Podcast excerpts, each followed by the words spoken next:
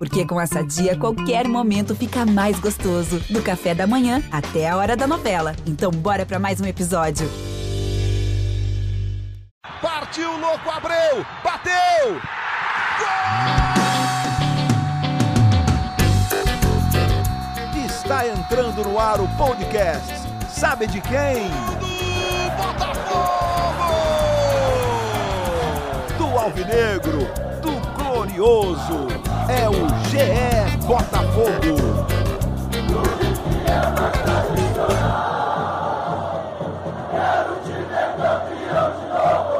Fala, torcedor alvinegro! Tá começando o episódio 112 do podcast GE Botafogo.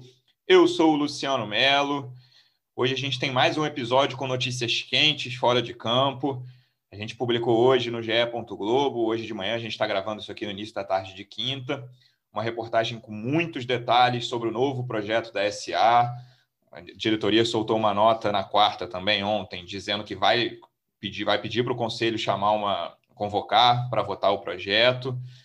Os próximos passos prometem desse caso, tem muito assunto. Tem Matheus Nascimento, que né, a gente publicou também um pouquinho depois da gente gravar o, o episódio na semana passada. Tem dois clássicos entre Vasco e Botafogo que vão. Eu vou mudar isso aqui para falar Botafogo antes. Tem dois clássicos entre Botafogo e Vasco que vão agitar aí e vão ser uma boa prévia do que vem pela aí na série, do que vem por aí na série B. Bastante assunto. Para isso, eu estou recebendo aqui dois setoristas de Botafogo. Como é que você está, Emanuele Ribeiro? Seja bem-vinda. Fala, Luciano. Um alô aí para o torcedor alvinegro. Vamos falar sobre SA, sobre esses clássicos, sobre campo e bola. Tem, tem muito assunto para esse podcast aí do Botafogo. Tem muito. Também aqui, setorista de Botafogo. Como é que você está, Taiwan Leira? E seja bem-vindo. Fala, Luciano. Tudo bem? Manu? Todo mundo que está escutando a gente mais um episódio. É, quem acompanha o podcast sabe que há poucas semanas a gente falou que, que a SA estava andando, mas a gente não sabia é, por quanto tempo isso ia durar ou ia demorar. Né? Agora teve mais um passo, só que ainda está longe de definir é, concretamente o que vai ser a SA. Né? A gente vai tentar explicar aqui um pouco para o torcedor. É isso. Se eu, acho difícil, mas se tem algum torcedor que não acompanhou as últimas notícias, normalmente os nossos ouvintes são engajados aqui no GE Botafogo. Na quarta-feira, o Botafogo enviou um ofício ao Conselho, né, a diretoria administrativa do Botafogo enviou um ofício ao Conselho, em que pede a convocação de uma reunião para análise do novo projeto da SA. E a gente publicou há duas semanas também uma, uma longa reportagem sobre todas as dúvidas que esse novo projeto da SA desperta dentro do clube. Ele sofreu adaptações, né? tanto o presidente do Césio Melo quanto o CEO Jorge Braga tinham uns dois pés atrás ali com esse projeto, logo que, logo que eles assumiram, Dorcés um pouquinho antes de, de o Jorge Braga chegar. As coisas parecem estar chegando num termo satisfatório para todo mundo. Como é que foi esse processo, Manu? Como é que são os próximos passos? Como que chegamos desde, desde aquele momento de desconfiança até esse momento em que a diretoria pede para o conselho analisar o projeto? É bom a gente retomar mesmo essa especial que a gente trouxe no GE.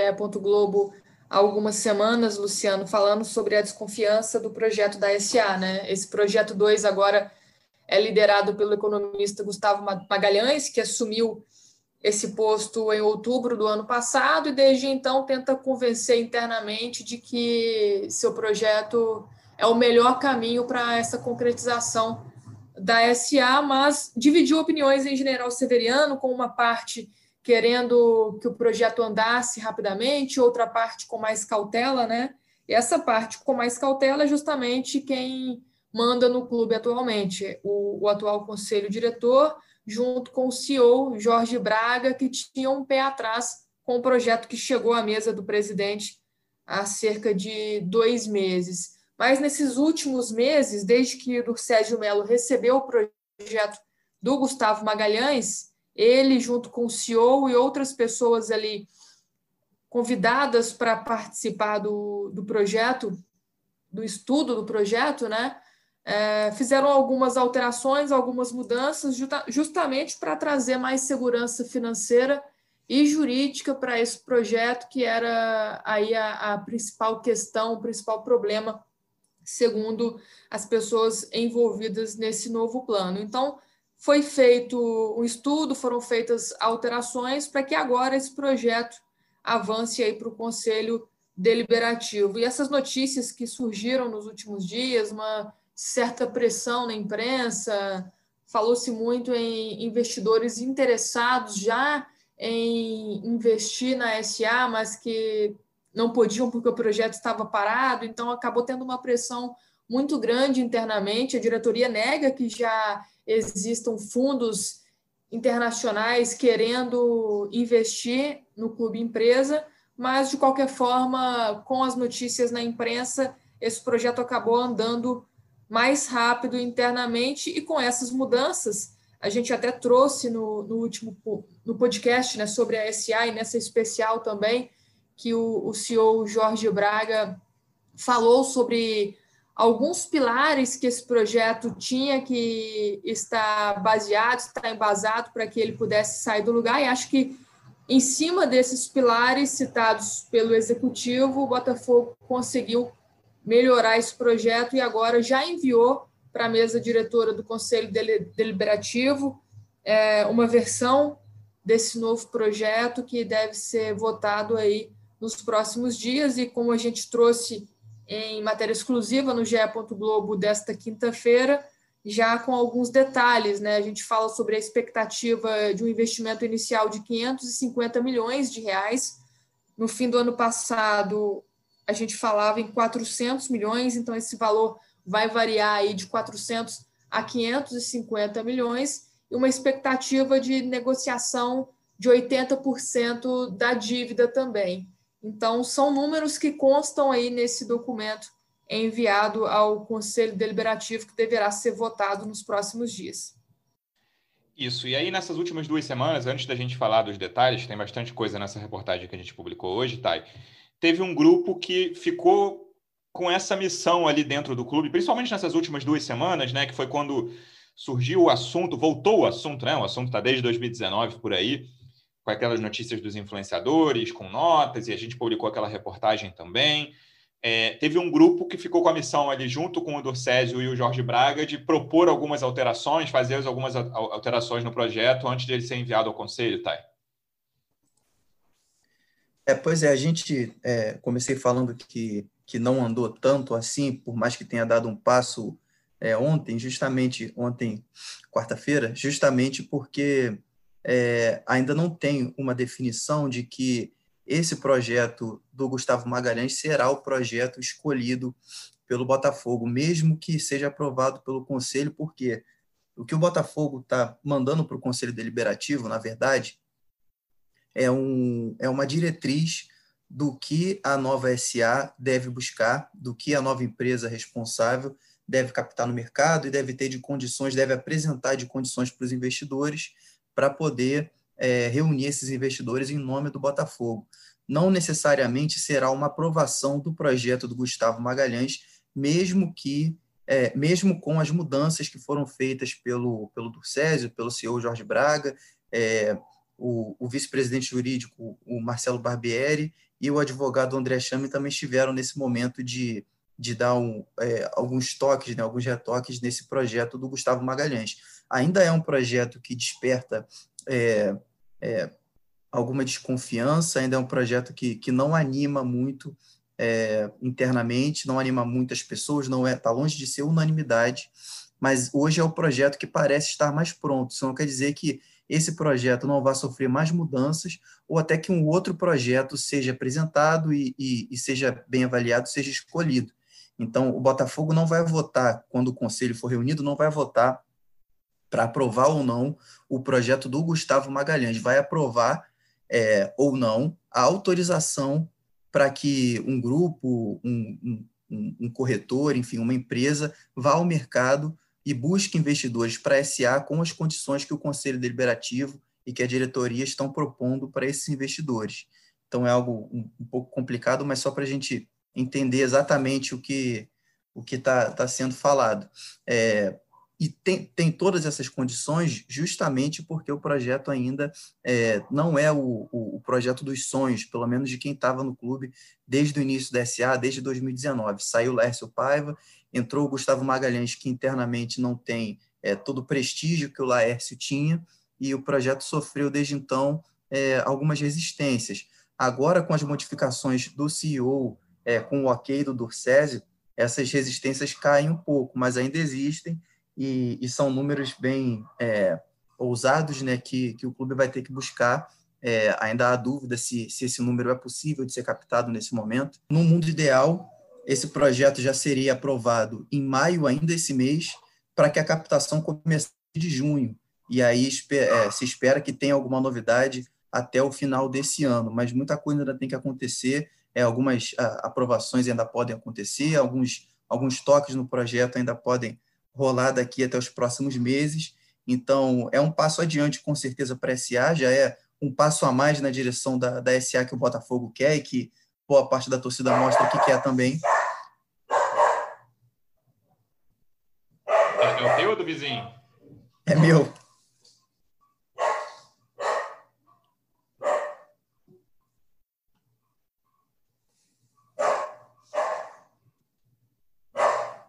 Foi mal.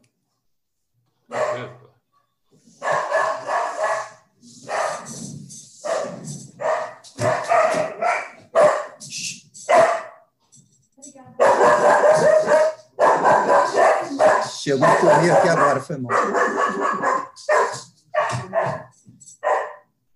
Relaxa, espera aí. A vida de pai não é fácil, Taiwan. É.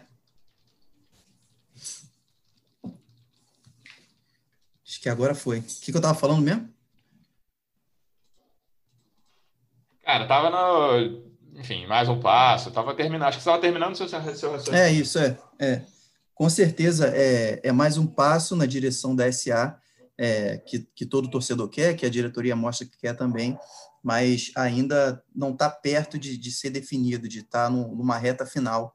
É, ainda está num processo, assim, a gente diria, inicial, desde que o primeiro projeto foi aprovado, não deu certo, agora estaria nessa fase inicial do segundo projeto. E tem muita coisa para acontecer. É, tem até essa questão política também, a gente comentou no outro podcast que, por exemplo, o ex-presidente Carlos Eduardo Pereira ficou puxando para si um pouco, né? Postou no Instagram, o monstro está saindo da jaula, né? Eu, te, eu fui um dos responsáveis, não, não com essas palavras, mas se colocando como parte importante nesse projeto do Gustavo. E aí vamos entrar nessa, nas metas, Manu, né? nos detalhes que a gente publicou hoje na reportagem do GE. Você falou um pouquinho da, da expectativa de arrecadação, da questão da dívida. Queria que a gente detalhasse um pouquinho é, como, seria essa, essa, como seria essa arrecadação. Tem dois fundos, um deles incluindo torcedores, e a questão da renegociação da dívida, Manu. É isso, essa questão até da, da renegociação da dívida é, é um número que ainda está sendo discutido internamente e até muito questionado.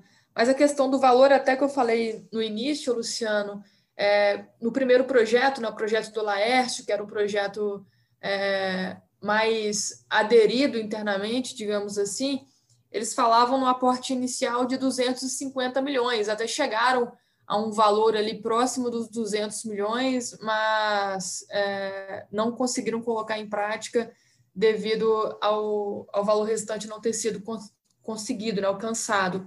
Então, desses 250 milhões, no projeto 2, eles viram 400 milhões. E um dos questionamentos sobre esse novo projeto é justamente esse alto valor e a expectativa positiva de quem participa do projeto de conseguir esse dinheiro num curto prazo, né, num, num, curto espaço de tempo. Então, isso é uma coisa que deixa também as pessoas envolvidas no projeto um pouco desconfiadas sobre esse valor, já que no primeiro projeto não foi tão fácil. Mas, a favor desse segundo projeto, é, eles defendem que estão abertos a, a mais investidores, não só a torcedores do Botafogo, como era o caso do projeto 1. Então, eles falam nesse valor, primeiro era 400 milhões, agora, já nesse documento enviado ao Conselho, a gente apurou que seriam 550 milhões de reais, e, e como você mesmo disse,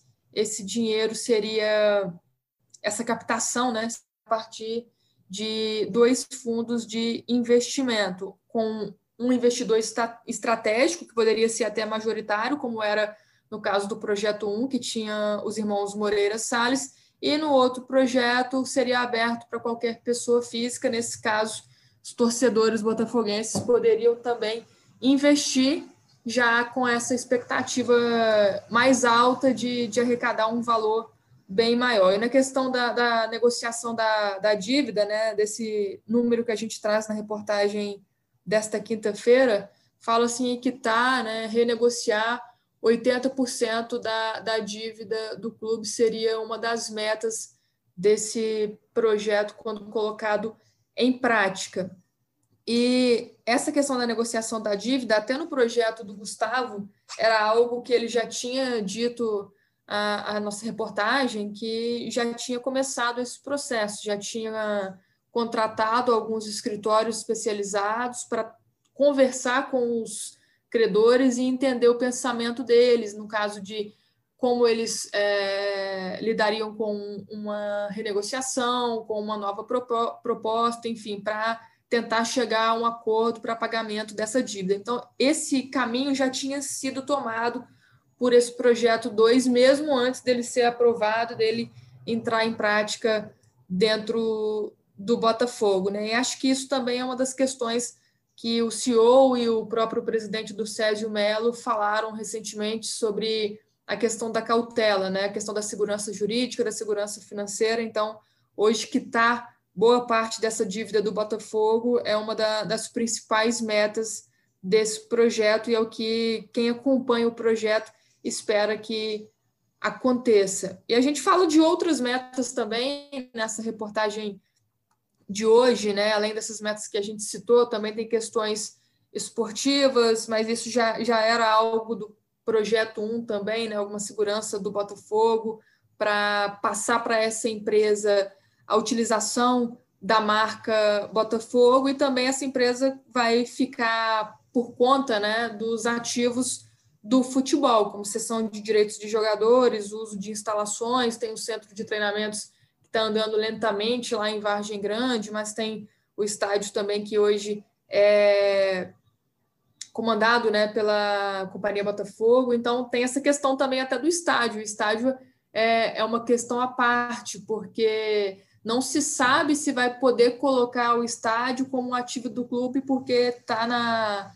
sob administração da Companhia Botafogo. Então, tem outras questões, por isso, essa preocupação, essa cautela para colocar esse projeto em andamento, né? colocar esse projeto em prática. Como disse o Taiwan, não significa essa votação que vai ser o projeto do Gustavo que vai andar, mas hoje é o único projeto que é discutido dentro do clube. Tem outros planos além dele, mas nada tão desenhado como está esse projeto do Gustavo Magalhães. É, e aí entra a questão das metas esportivas, que era a minha próxima pergunta. Manu quase deu um spoiler, Thay.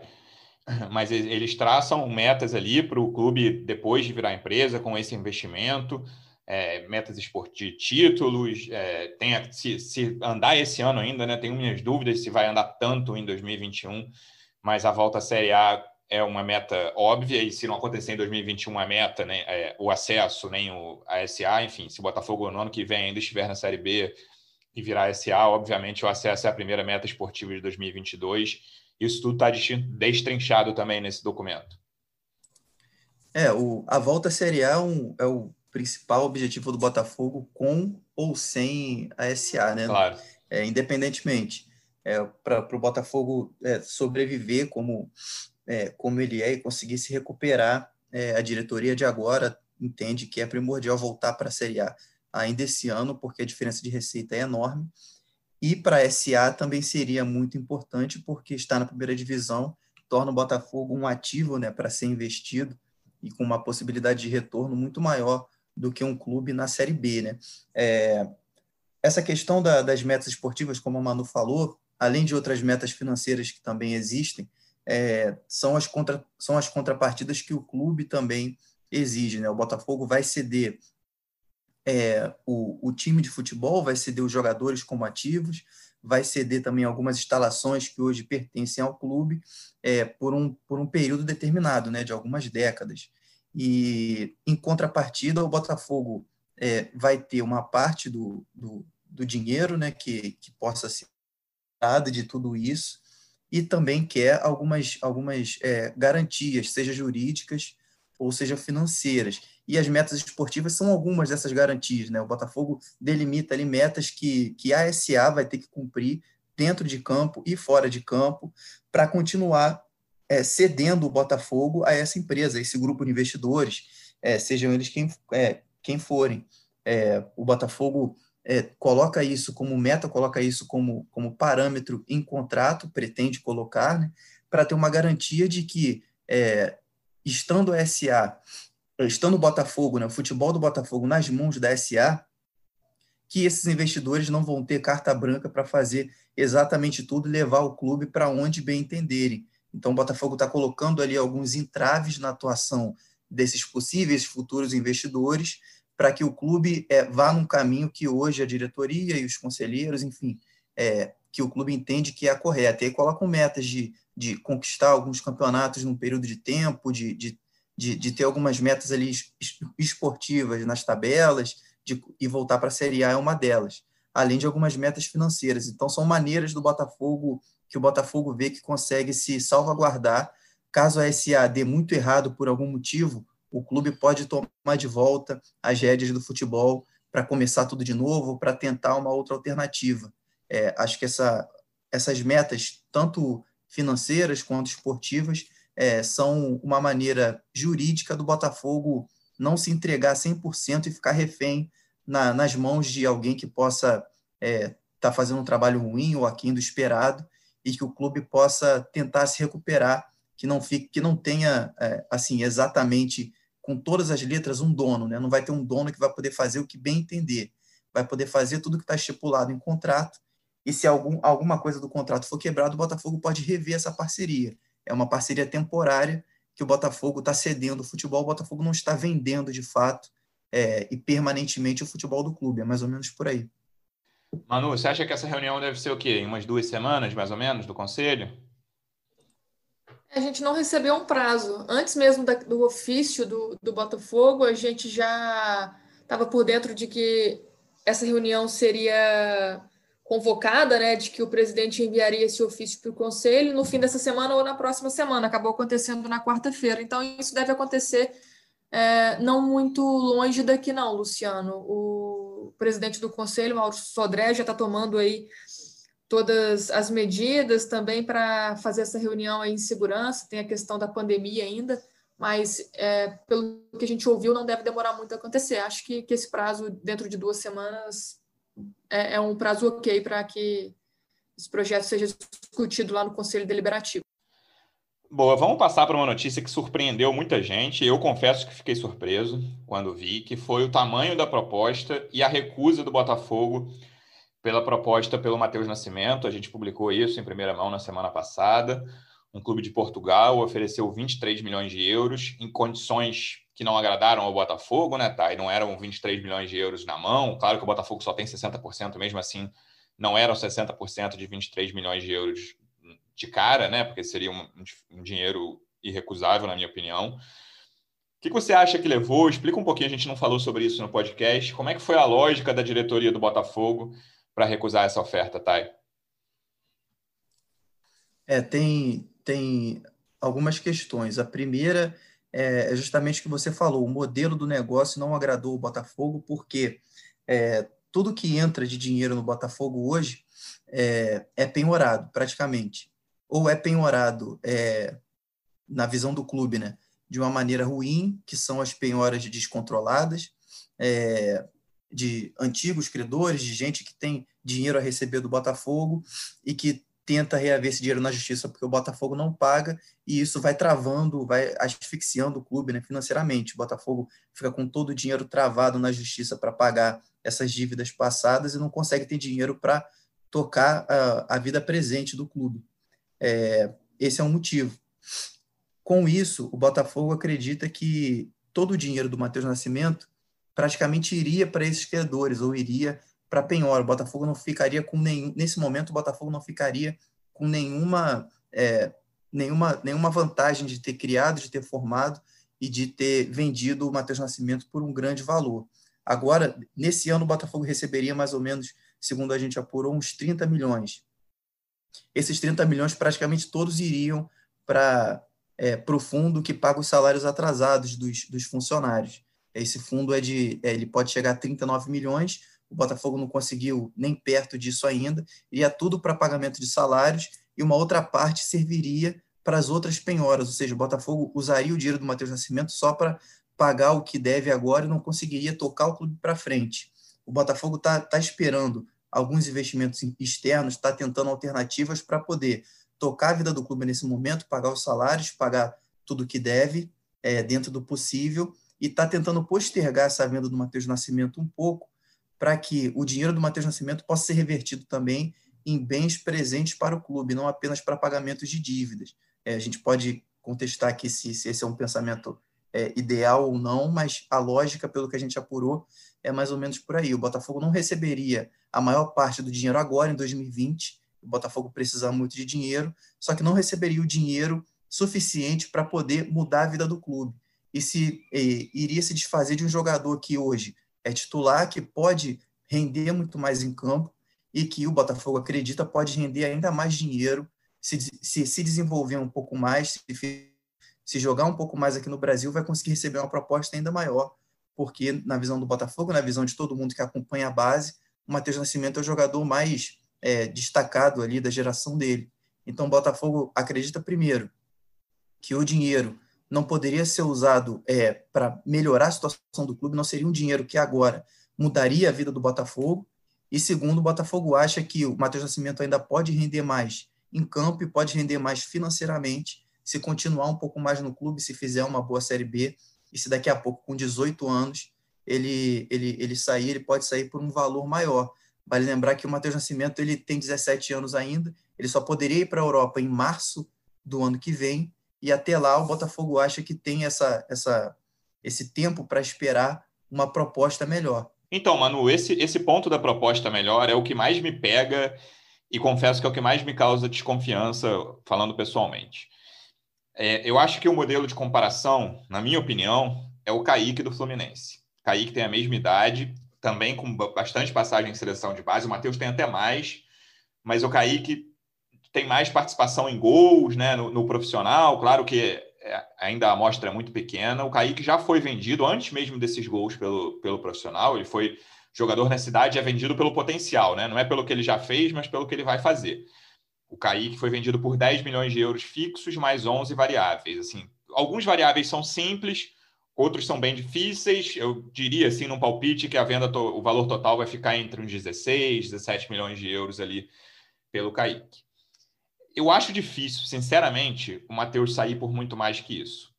É, o Botafogo é um clube numa situação financeira ainda pior do que a do Fluminense, o Fluminense também é ruim. O City é um clube, né, né, certamente dos mais ricos do mundo, top 3, top 5 no máximo, tem né, dinheiro de um país praticamente, dos Emirados Árabes a que você atribui essa confiança da diretoria do Botafogo, Manu, de que vai chegar uma proposta melhor? Que assim, eu tenho muito, muita desconfiança em relação a isso. Talvez chegue uma proposta num valor menor, mas com condições melhores, beleza, né? Vai lá, 17 milhões de euros à vista, o Botafogo vai pegar 60% desse dinheiro? Pode ser. Mas essa questão que o Tai falou, e não foi, não é só o Tai, né? Isso não saiu da cabeça dele, eu ouvi muito, muito isso desde a semana passada de que o Botafogo espera uma proposta melhor, ainda me causa desconfiança. Por que você acha que, o Bota... que a diretoria pensa assim, Manu? É, eu acho que essa, que... essa questão do espera uma proposta melhor talvez não seja nem a principal nessa recusa aí pela, pelos 23 milhões de euros pelo Matheus Nascimento, mas realmente ela causa uma estranheza porque o Matheus Nascimento, desde o ano passado no profissional, ainda não mostrou tudo que ele fez na base, né? Muito por ser novo também, 17 anos, ainda desenvolvendo física e tecnicamente, mas em comparação com o Kaique, o Kaique hoje está num nível um pouco acima do Matheus Nascimento em questão de entrega dentro de campo, né? Mas a gente conversando com pessoas de dentro do clube, esse pensamento é um pensamento de todos, viu, Luciano? Que o Matheus Nascimento pode render um dinheiro melhor no futuro e pode ainda render também dentro de campo para o Botafogo. Há uma expectativa muito grande pela participação dele na Série B do Campeonato Brasileiro.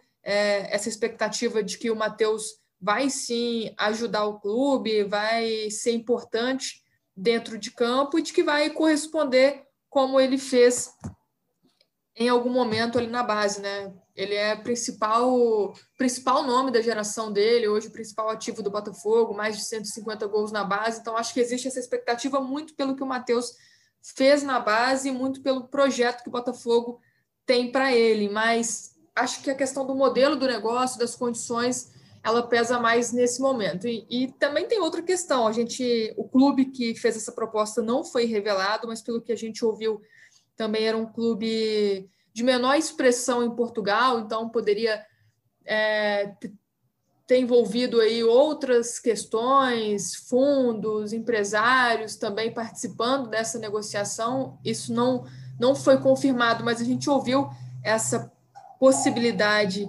internamente, então acho que isso também pesou um pouco para a família do Matheus, que quer vê-lo num clube de maior expressão. No caso, o Kaique vai para o Manchester City é diferente, né? Então acho que tem essa questão também de esperar, talvez, um clube maior da, do futebol europeu chegar com essa proposta pelo Matheus. Mas esperando também que o desenvolvimento, o rendimento dele em campo melhore muito, porque ele não mostrou realmente do que ele é capaz, né? O que a diretoria espera dele para que ele possa render também é, e atrair essas propostas melhores que o Botafogo tanto espera. E até conversando essa semana com o Tiano Gomes, gerente geral da base, para uma matéria lá do GE. Globo, ele fala do Matheus, fala que hoje o Matheus é um jogador do profissional, pode até ser que seja utilizado na base em algum momento, mas a expectativa é que ele é, continue no profissional, continue rendendo e que em pouco tempo, pelo progresso interno dele, ele possa trazer aí esses, esses frutos que o Botafogo tanto espera. Então a expectativa é positiva internamente em cima do Matheus. Lembrando que o Matheus faz 18 anos em março do ano que vem, né? Então, pelo menos até março ele fica no Botafogo. Claro que ele pode ser vendido antes, mas continua no clube até fazer 18 anos. Aí provavelmente iria para a Europa na janela do meio do ano, eu imagino, meio de 2022, né? Então a gente tem mais um ano e pouco de Matheus Nascimento, pelo menos, no Botafogo.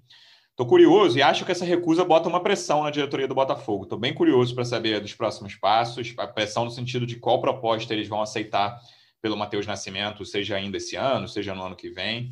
Para falar um pouquinho de futebol, aproveitando isso, Thay, é, mais um jogo ruim contra o Nova Iguaçu, né? É, o Pedro Castro salvou ali, evitou uma eliminação com um belo gol, já tinha botado uma bola na trave no primeiro tempo.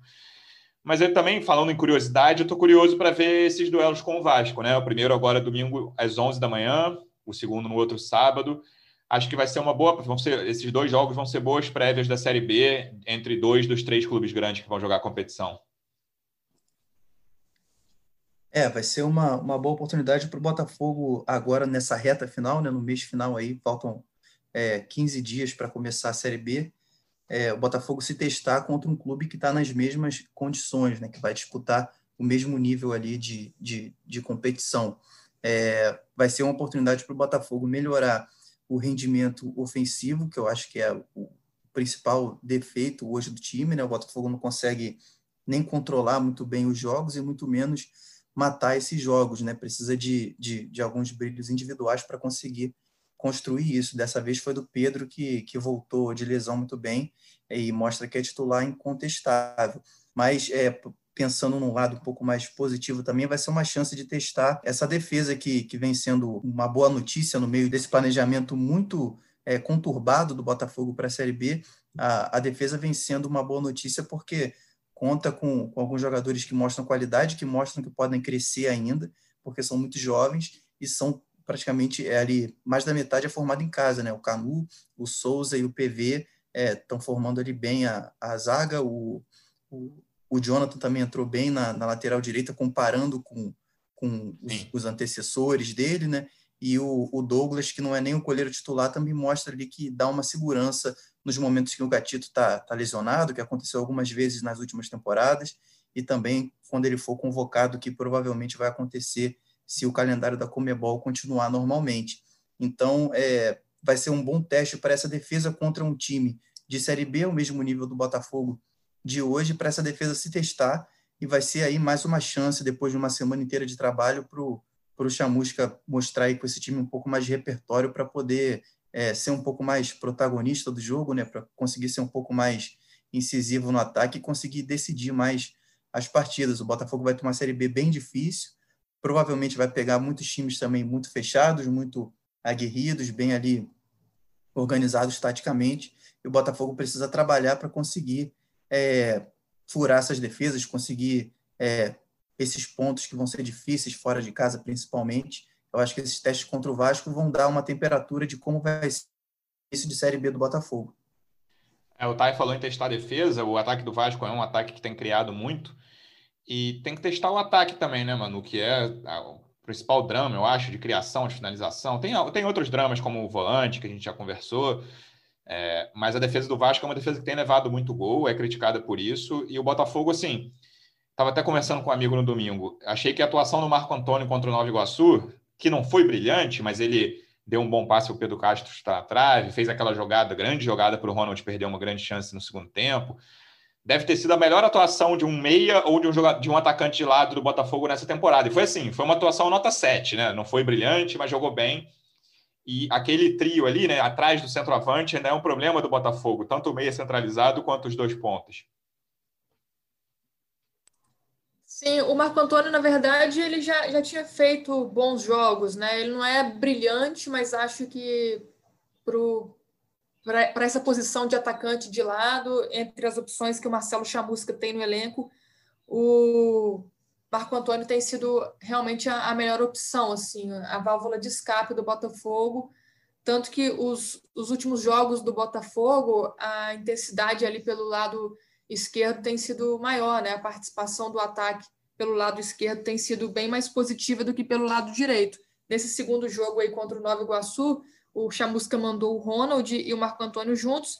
Aí a gente viu um pouco um atacante de velocidade, o outro mais de criação, mas com uma, uma, atividade maior pelo lado direito, que estranhou um pouco, tanto que você citou bem as duas melhores chances antes do gol do Pedro Castro foram em lances criados ali pelo Marco Antônio. Hoje acho que é o único titular garantido ali do ataque do Botafogo, Luciano. Botafogo que diz não ir ao mercado nesse momento em busca de um atacante de lado que a gente avalia também como uma posição carente, né? Apesar de ter chegado ali alguns nomes nessa temporada, ainda não agradaram, não se firmaram na equipe, além do Marco Antônio que está também em fase de, de crescimento. Assim, tem o Pedro Castro no meio que chega bem no ataque, então o Chamusca está deixando ele bem mais próximo ali dos atacantes para tentar ter como trunfo esse chute de longa distância do Pedro Castro, que tem três gols pelo Botafogo, são três golaços,